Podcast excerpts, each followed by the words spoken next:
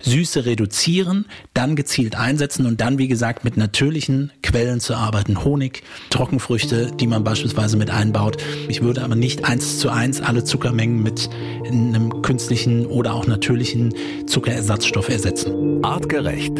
Health Nerds. Mensch einfach erklärt. 6000 Kalorien am Tag. So kommst du ohne extra Kilos durch die Weihnachtszeit. Das ist der aktuelle Titel unserer Podcast-Episode hier bei den Health Nerds. Leute, schön, dass ihr wieder dabei seid. Herzlich willkommen. Hier ist die Sprechstunde, die Podcast-Episode, in der wir eure Fragen zu diesem Thema beantworten wollen. Matthias Baum aus dem Artgerecht Wissenschaftsteam ist da. Matthias, herzlich willkommen. Hallo Felix, ich freue mich, wie immer mit dabei zu sein. Ich bin Felix Möse, ich stelle hier stellvertretend für euch die Fragen. Und äh, Matthias ist für die für die Antworten da, für die schlauen Antworten. Und dass wir welche bekommen, da bin ich überzeugt, denn das hat er jetzt in mittlerweile ja über 100 Folgen schon bewiesen, dass wir hier äh, wirklich abliefern und euch komprimiert, spannend und eben auch verständlich Fachwissen ähm, vermitteln wollen.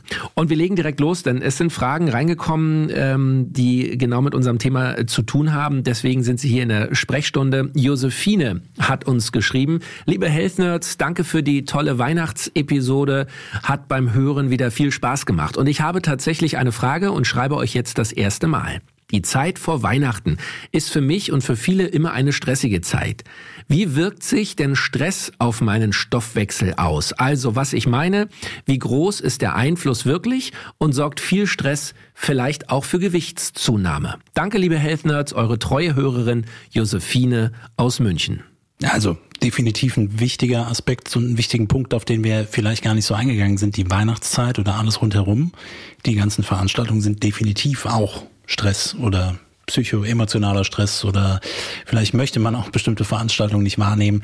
Kurz gesagt, zweifelsohne hat Stress enorme Auswirkungen auf den Stoffwechsel insgesamt. Wir haben das, wie du schon erwähnt hast, an einigen Stellen schon mal besprochen.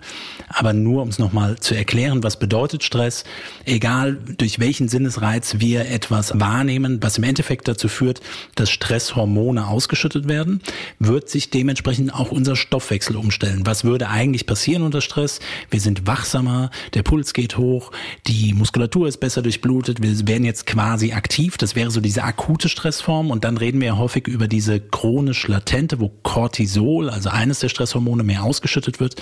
Das hat Auswirkungen auf den Verdauungstrakt. Der wird in der Zeit nicht so gut durchblutet. Und wir lösen gerne in der heutigen Zeit stressige Situationen mit mehr Essen. Von daher ist der Gedankengang auch gar nicht verkehrt und der passt auch ganz gut. Das heißt, wenn wir das Gefühl haben, oh, jetzt wird's gerade stressig, dann geht tendenziell eher die Schublade am Schreibtisch, das kann während der Arbeit sein, oder man geht in der Küche nochmal, sucht sich nochmal etwas und isst etwas, gerne auch hochkalorisches, das ist gelernt. Die optimale Antwort auf Stress wäre natürlich eigentlich, sich zu bewegen, auch bei chronischen Stressbelastungen oder wenn es einen schon so ein bisschen zittert, auch Entspannungsübungen zu machen, auch ruhige Atemtechniken zu machen, alles was dagegen steuert und nicht direkt mit Essen lösen würde. So, das heißt, es hat zwei Komponenten. Chronischer Stress auf der einen Seite würde bei einigen Menschen vielleicht ein Mehressen bedeuten. Da hätten wir wieder, wenn wir auf eine Kalorien- oder Energiebilanz schauen würden, würde vielleicht mehr gegessen werden. Die andere Komponente auf den Stoffwechsel bezogen ist, wir schalten alles auf Kampf-Flucht-Modus quasi um. Wir sind aktiv und der Stoffwechsel versucht quasi Energiereserven erst zu mobilisieren. Die werden dann nicht verbraucht. So, das heißt, die Zusammensetzung, es wird tendenziell auf Dauer eher Muskelmasse abgebaut und in Fett umgewandelt und eingespeichert. Und auch das gehört mit dazu. Das muss sich jetzt, wie gesagt, nicht nur auf die Weihnachtszeit beziehen, kann auch an anderen Stellen sein, bedeutet aber auf jeden Fall rund um die vielen festlichen Aktivitäten, rund um die ja, was sonst über den Tag so mit ansteht, immer auch zu reflektieren, wie ist mein Stresslevel und was kann ich tun, mich ausreichend zu entspannen und immer mal darauf achten, ob man nicht jede stressige Situation vielleicht doch mit Essen kompensiert, lieber mal dafür 20 Liegestütz machen oder mal kurz die Treppe rauf und runter rennen, wirkt sich eher positiv auf den Stoffwechsel aus. Ja, wir haben schon mehrmals über das Thema Stress gesprochen. Äh, Matthias, ich erinnere mich auch daran, dass du sagst, das wird häufig ja unterschätzt, was der Stress tatsächlich, auch dieser Dauerstress, den wir alle ähm, tagtäglich erleben, was der für Auswirkungen auf äh, unseren Körper und damit auf unsere äh, Gesundheit hat.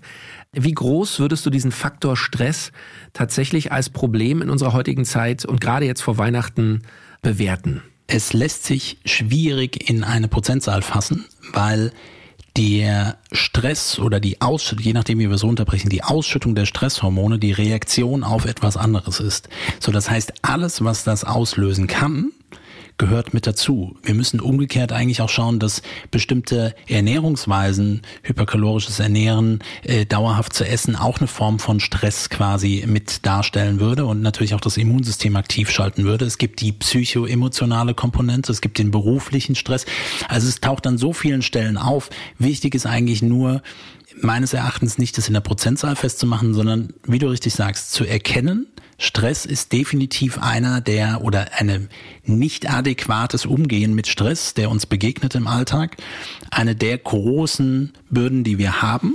Das heißt, Reflexion über Stress und Stressbewältigungsstrategien, Stressresistenz zu verbessern. Das kann ich über all die Themen machen, über die wir häufig gesprochen haben. Bewegung, Entspannungstechniken, was ich gerade schon erwähnt habe, oder eben auch Stressoren rauszunehmen. So, das bedeutet für Leute, für die die Weihnachtszeit viel zu stressig ist, lohnt es sich vielleicht in einer ruhigeren Phase drüber zu reflektieren und die Situation anders zu gestalten, so dass sie nicht so stressig wird. Das ist natürlich auch eine Möglichkeit. Also Josephine, ein lieber Gruß zu dir nach München. Danke, dass du dich äh, mit deiner Frage vertrauensvoll an uns äh, gewandt hast. Äh, bleib uns treu und wir wünschen dir natürlich eine gute und nicht zu stressige Vorweihnachtszeit. Die nächste Nachricht, die uns erreicht hat, kommt von Jakob. Der hat uns bei Facebook geschrieben und ähm, er schreibt sehr launig, äh, liebe Leute, ich habe keine Frage an die Health Nerds, sondern einen Tipp. Ich lege meinen Urlaub immer so, dass ich zwei Wochen vor Weihnachten weit, weit weg bin und dem ganzen Essenswahnsinn entfliehe. Das spart auch Kalorien und Kilos. Probiert's mal aus. Liebe Grüße, Jakob. Also, Jakob, äh, das ist ein super Tipp. Ja, Matthias, was sagst du? Wäre das eine Option? Für das Reisebudget ist es dann natürlich äh, nicht so einsparend, aber nein, ernst gemeint äh, schließt es eigentlich sehr gut gerade an, weil es eine mhm. Möglichkeit ist, dem Wahnsinn im wahrsten Sinne des Wortes zu entfliehen. Das kann auf Stressebene sein. Und ehrlicherweise auch, wir haben in der Hauptepisode ja auch über das Thema Aufbauen von Routinen gesprochen. Und das finde ich einen wichtigen Punkt, weil diese Routinen in, häufig mit so jüngeren Traditionen oder auch familiären Traditionen vermischt werden. So, wir machen das an Weihnachten immer so. Die Zeit ist jetzt so, dass man viel isst. Das Ganze sind ja Glaubenssätze, die sich fest in unseren Köpfen verankern und dann handeln wir dementsprechend. Und dieses Rausbrechen, also dieses, ich mache das so nicht mit oder auch für die, die jetzt sagen, okay, ich kann aber zwei Wochen vor Weihnachten keinen Urlaub machen, dann gibt es andere Möglichkeiten und sich im Vorfeld bewusst dafür zu entscheiden, ich handle jetzt an der Stelle anders und entfliehe, ist es sicherlich eine Möglichkeit, hat aber immer wieder die Verhaltenskomponente. Man muss sich dann bewusst immer wieder dafür entscheiden und wenn ich meinen Ort verändere, wenn ich den Kontext verlasse und in einen anderen Kontext gehe, mag es vielleicht ein bisschen einfacher sein. Also Jakob ist auf jeden Fall ein guter Ansatz und äh, ich glaube, wenn man jung, wild und ungebunden ist, kann man das auch easy machen für Familien mit Kindern, die vielleicht auch dann an die Ferien gebunden sind oder an Leute, die natürlich auch arbeiten müssen und vielleicht auch einfach vor Weihnachten gar nicht weg können ist das wahrscheinlich eher schwierig. Die nächste Frage, die uns erreicht hat, kommt von Marie. Sie hat uns eine E-Mail geschrieben über artgerecht.com.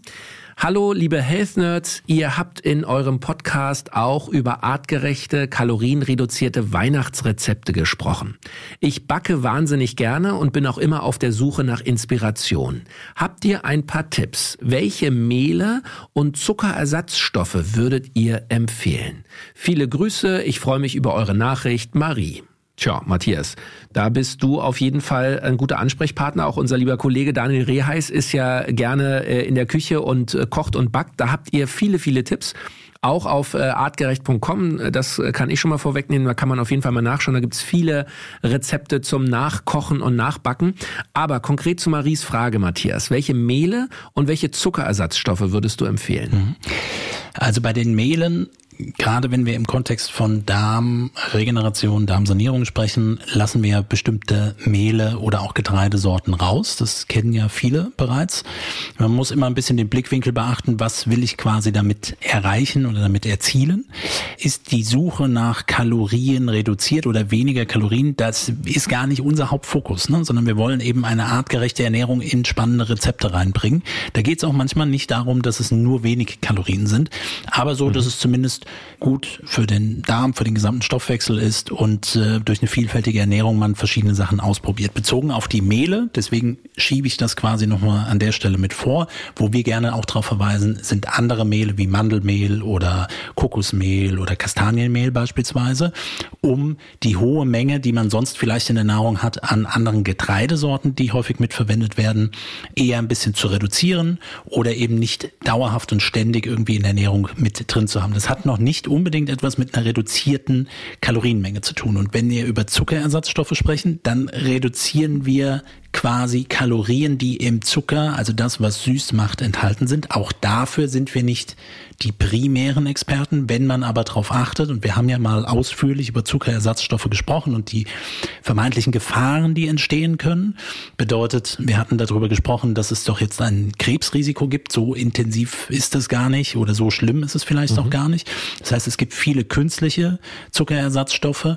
Es gibt natürliche, also Stoffe wie Stevia oder Xylit beispielsweise als Ersatzstoffe und es gibt andere Zuckerquellen oder andere Quellen. Da greifen wir gerne auf das Thema des Honigs zurück, wobei man aber sagen muss, von der Süßkraft und auch von der Kalorienmenge ist es nicht unbedingt reduziert. Aber es ist eine andere Form oder eine natürliche Form der Quelle, die sehr gut in eine artgerechte Ernährung passt. Man kann aber sich die Süße logischerweise auch aus anderen Lebensmitteln holen allen voran natürlich Früchte und gerne darin auch Trockenfrüchte. Auch das ist eine Form von Zuckerersatz, eine andere Kalorienmenge, eine andere Süßkraft. Datteln beispielsweise verwenden wir häufiger in Rezepten auch mit dabei, was nicht bedeutet, bitte alle durchgehend und nur Datteln essen. Das Ziel sollte es quasi sein, natürlich sich das zu gönnen. Also ich habe auch noch mal reingeschaut, wir haben extra auch Plätzchenrezepte, wir haben Hauptgänge, um die Wintersaison irgendwie etwas anders oder artgerechter zu gestalten. Nochmal, es ist nicht der Hauptfokus, nur Kalorien reduziert dabei zu haben, aber vielfältig das Ganze aufzubauen. Und wichtig halte ich es bei dem ganzen Thema Zucker, zu versuchen, so wenig wie möglich und natürlich, wenn ich das Bedürfnis habe, diesem Bedürfnis noch nachzugehen. Aber jeder kennt das, wenn man einmal in so eine Zuckerspirale, einen Zuckerteufelskreis reinkommt, will man immer mehr süßen. Das ist ein Gegenargument auch gegen Zuckerersatzstoffe, auch künstliche Zuckerersatzstoffe, dass alles immer süß ist. Und evolutionär betrachtet ist alles immer süß, nicht das, was uns wirklich begegnet ist. Süß ist etwas sehr Besonderes, deswegen reagieren wir so darauf, da steckt viel Energie drin. Und wenn dann keine Energie kommt, wäre es schade für unseren Gehirnstoffwechsel auf jeden Fall auch. Vielleicht auch, so wie es aussieht, für das Darmmikrobiom, eventuell auch auf der Ebene des Insulin- und Glukosestoffwechsels. Das heißt, es wirkt sich nicht unbedingt positiv aus und es ist immer alles gesüßt. Süße reduzieren, dann gezielt einsetzen und dann, wie gesagt, mit natürlichen Quellen zu arbeiten. Honig, Trockenfrüchte, die man beispielsweise mit einbaut und alles, auch natürliche Zuckerersatzstoffe würde ich tendenziell oder würden wir auch nicht primär empfehlen, wenngleich ich den Gedankengang verstehe und wenn man das mal macht, ist es auch überhaupt gar kein Problem. Ich würde aber nicht eins zu eins alle Zuckermengen mit einem künstlichen oder auch natürlichen Zuckerersatzstoff ersetzen. Also Marie, ich hoffe, dass wir dir da ein bisschen Inspiration, wie du geschrieben hast, äh, geben können. Schau auch gerne nochmal intensiv rein. Äh, die Rezepte findest du alle auf artgerecht.com. Und mein ganz persönlicher Favorit ist jetzt nicht die typische äh, Weihnachtsleckerei, aber das Bananenbrot, das artgerechte Bananenbrot. Das ist mein absoluter Favorit. Ich liebe es und ähm, probiere das unbedingt mal aus. Kann ich, kann ich wirklich sehr empfehlen. Matthias, die nächste Frage kommt von Jan. Der hat uns per Instagram Direct Message geschrieben. Hi, ich habe eine schnelle Frage. Gibt es eine Sportart oder Bewegungsform, die in kurzer Zeit möglichst viele Kalorien verbrennt? Ich gehe ab und zu joggen und bin immer relativ ernüchtert, wenn ich sehe, wie wenig Kalorien ich nach 40 Minuten Laufen verbrannt habe. Vielleicht habt ihr einen Tipp, wie ich extra Kalorien jetzt in der Vorweihnachtszeit verbrennen kann. Danke und Gruß, Jan. Ja. Also muss ich auch mal vorweg, Matthias, äh, einmal mit dir klären, das ist schon so, also wer, wer nicht so oft joggen geht und wer dann vielleicht auch nicht jetzt anderthalb Stunden äh, läuft, sondern wirklich nur eine halbe Stunde oder 25 Minuten, das ist schon erst einmal relativ ernüchternd, wenn man sieht, wie wenig Kalorien da eigentlich beim, beim Laufen verbrannt werden, oder? Ja, oder andersrum, wie viel Energie in äh, Fake-Food-Lebensmitteln vielleicht auch drinstecken. Mhm. Also nochmal das, was wir auch gesagt haben, die Weihnachtszeit ist voll von Essenskombinationen aus Fett und Zucker. in Form von Süßigkeiten, aber natürlich auch in anderen Gerichten, dass die Energiemenge sehr hoch ist. Und ich verstehe die Frage, die wollen ja alle immer irgendwie geklärt haben, wie kann ich einfach viele Kalorien verbrennen?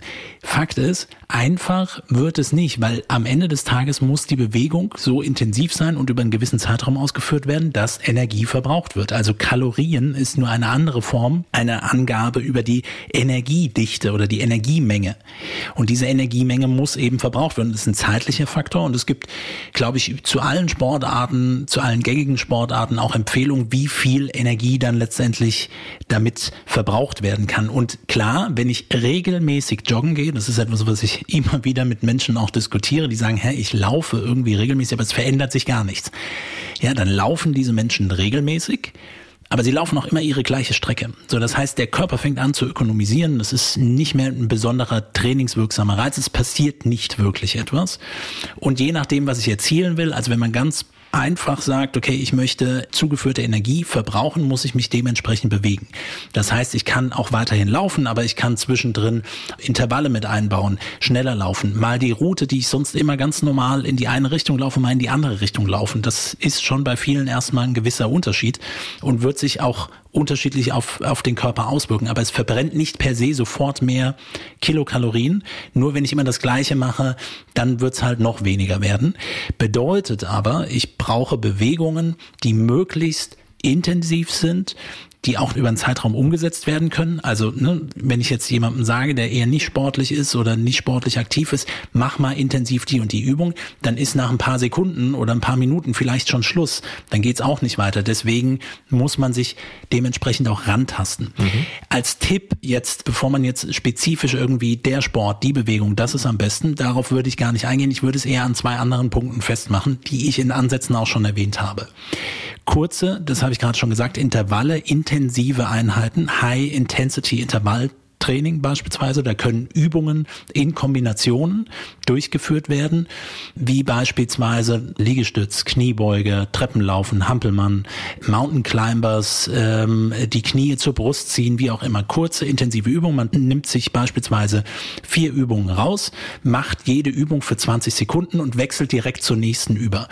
Das macht man zwei, drei Runden und hat quasi in einem, in einem kurzen Zeitraum eine sehr intensive Übung.